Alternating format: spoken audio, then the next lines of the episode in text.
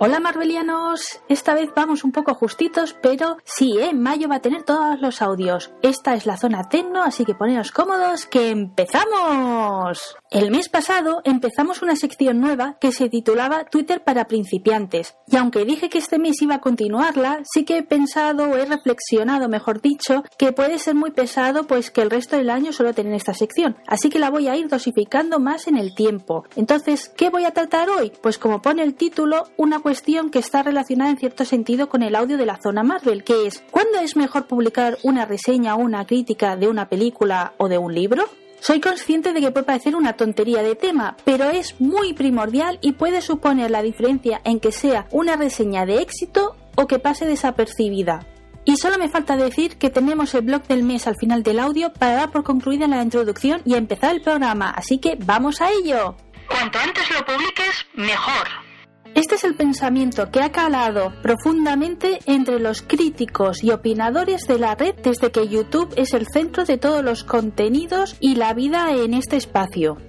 Según este servicio de Google, si quisiéramos tratar un evento, ya sea concierto, un estreno de una película o un libro, deberíamos de hablar de ello una semana antes, aunque el momento álgido, ya que está todo el mundo buscándolo, son tres días antes de que suceda, y en el momento de que se estrena o tres días después es el tope porque dicen de que ya si lo publicas pues que no vale la pena porque has perdido el momento viral.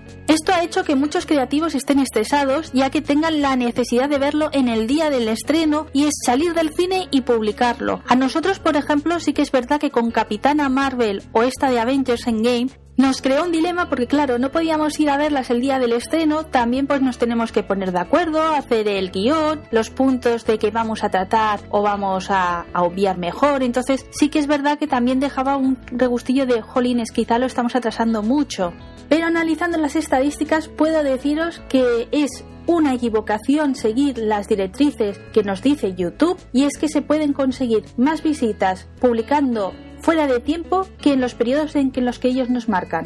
Miedo a los spoilers. Y es que al menos en el terreno de libros, series y películas, la gente le tiene auténtico pavor a los spoilers. Solo hay que ver, por ejemplo, Game of Thrones, o sea, Juego de Tronos. Sus seguidores, si no habían visto el episodio de turno, tenían miedo a las redes sociales algunos ha llegado tal la psicosis que es que ni entraban en la red social como no hubieran visto el episodio. Y esto también nos afecta a los que hacemos reseñas, porque claro, también van a evitar nuestro material, por mucho de que nos lo cuidemos en que sea un material blanco, como yo llamo, o sea, de nada de spoilers, que sea lo mínimo y que te bases en que, por ejemplo, solo enseñar lo que ponen los trailers, pues a pesar de eso no te van a ver. Publicaciones a los 15 días o un mes. Así que mi consejo si eres un opinador de libros, películas o series es que te esperes unos 15 días o un mes desde que la gente puede acceder a ese material en publicar tu crítica. Poniéndome de ejemplo, con Capitana Marvel tardamos unos 15 días en publicar la reseña y sí que es verdad que recibí muchos inputs de que aún había gente que no la había visto y era un lo tengo en cuenta pero no te voy a escuchar porque claro, pones que hay spoilers y no la he visto. En cambio, con Avengers Endgame nos hemos esperado casi el mes y aunque hay alguna persona de que sí que nos ha dicho ese comentario, está siendo muy anecdótico, entonces pues por eso os digo de que yo apostaría más personalmente al mes. Acto promocional. Hasta ahora la opinión que he dado es pensando en que es una actividad de hobby. Si en cambio tenéis la suerte de que tenéis colaboraciones con las empresas, ya la cosa cambia. Entonces, claro, nos tendremos que adaptar a lo que ellos digan, que muy posiblemente sean las mismas directrices que nos ha dado YouTube. Y es que esa empresa de Google, más que pensar en nosotros, piensa en las empresas. ¿Y cuál es el interés de este sector? A ellos, obviamente, les interesa cebarlo unos días antes, que la gente pues lo tenga en boca e ir haciendo, pues creando expectativa. Conclusión final. Pues como en toda nuestra vida, más que pensar en las opiniones de los demás o en los intereses de otros, tenemos que pensar en nosotros. Lo dicho, si es algo divertido, que lo quieres hacer para compartir, para pasarlo bien o conectar con otras personas, no sigas estas directrices, incluso sigue tu calendario o guíate por la actividad y los ritmos que tienen tus seguidores.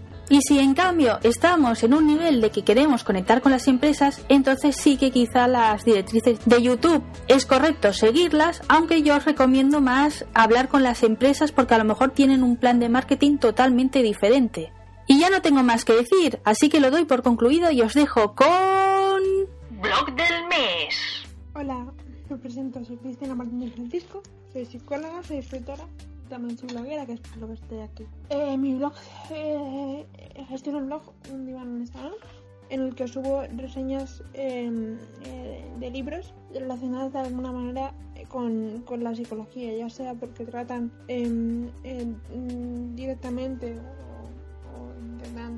eh, problemas de, salud mental, como pueden ser la, la, depresión, la ansiedad o los, los problemas de conducta alimentaria, por ejemplo, o también libros que, que tratan eh, problemáticas que pueden derivar en, trastornos de, de, mental, como pueden ser situaciones de bullying. Todo lo que de alguna manera está relacionado con la psicología y sobre todo cosas que yo he visto en la carrera que, que me, me, he quedado con ganas de verlas aplicadas en la realidad y una manera de aplicarlas es, eh, por ejemplo, analizando, analizando los libros que en, en las que veo que aparezcan. Eh, además, eh, próximamente empezaré a colaborar con, con dos pequeñas editoriales como son eh, Tinta Púrpura Ediciones y Pluma de Cristal, que aunque quizás en, algún, en algunos de sus libros no esté relacionado con, con, con, la psicología, de algún modo, me, me, gustaría hacerles un hueco porque muchas veces me he encontrado que analizan eh, aspectos o que mencionan aspectos psicológicos que ni siquiera mencionan en la sinopsis. O sea, uno eh, intentar abrirme, abrirme camino a leer, leer cosas que, que a priori puede que no, que no, no, lo traten y, y, quizás descubra, descubra nuevas lecturas que, que merezcan un análisis. Y si no lo merecen, igualmente se merecen una, una reseña, con lo cual tendrán su sección específica en el blog también. Aparte de esto, el blog tiene también eh, una sección de colaboraciones porque yo eh, colaboro con otros, con otros blogs como puede ser eh, eh, Aspace, que es el que estoy colaborando más activamente ahora. Eh, subo entradas más o menos cada mes y tenéis allí también una sección los enlaces a, las entradas para que podáis verlos. Estos sí que son, sí que no tienen nada que ver con, con la psicología, son entradas relacionadas con el mundo de la parálisis cerebral, eh, que es mi, mi trastorno y el, el, trastorno por el que lucha esta asociación es la asociación de, personas con parálisis cerebral. Y, y mis entradas en, tratan sobre todo de hablar de personas que han sido eh, que están, se han convertido en referentes en el mundo de la parálisis cerebral. En su mayoría también han, visto cosas según lo que me piden. Ahí también tenéis, tenéis enlace a esas entradas. Eh, estoy en una, nueva etapa de, del blog y me he propuesto eh, subir entradas cada 15 días. He pasado por todas las etapas. Al principio era una entrada de semana los domingos luego una vez al mes. Y ahora quiero, intentar eh, ser más constante porque el blog es algo que me gusta y, y quisiera, quisiera motivarme. Y, y, quiero proponerme subir entradas cada, cada 15 días. A ver si lo consigo, sois testigos. Eh, y nada, eh, yo os invito a que si os gusta la, la, idea de mi blog, os animéis a seguirme. Os repito, el nombre es un, un en el salón y es de, de WordPress. Eh, eh, la dirección es www.undivanalesalon.wordpress.com y nada, eh, por, por, ahí os, os, espero, os invito a seguirme, somos unos 70, pero yo encantada de que, de que la familia siga creciendo. Un abrazo. Muchísimas gracias Cristina por pasar. Debo de confesaros que esta sección no tenía audio, estaba en una crisis, así que hice un grito desesperado en Twitter y Cristina no tardó ni 24 horas en socorrerme. De ahí de que me demuestra la fantástica persona que es y que merece mucho la pena leerla. Si queréis saber su blog, en Twitter recuerdo de que usamos un hashtag para esta sección que es blogmesmt, ahí no podéis encontrar su enlace. Y no me queda nada más que decir que espero que os haya gustado y nos vemos el mes que viene.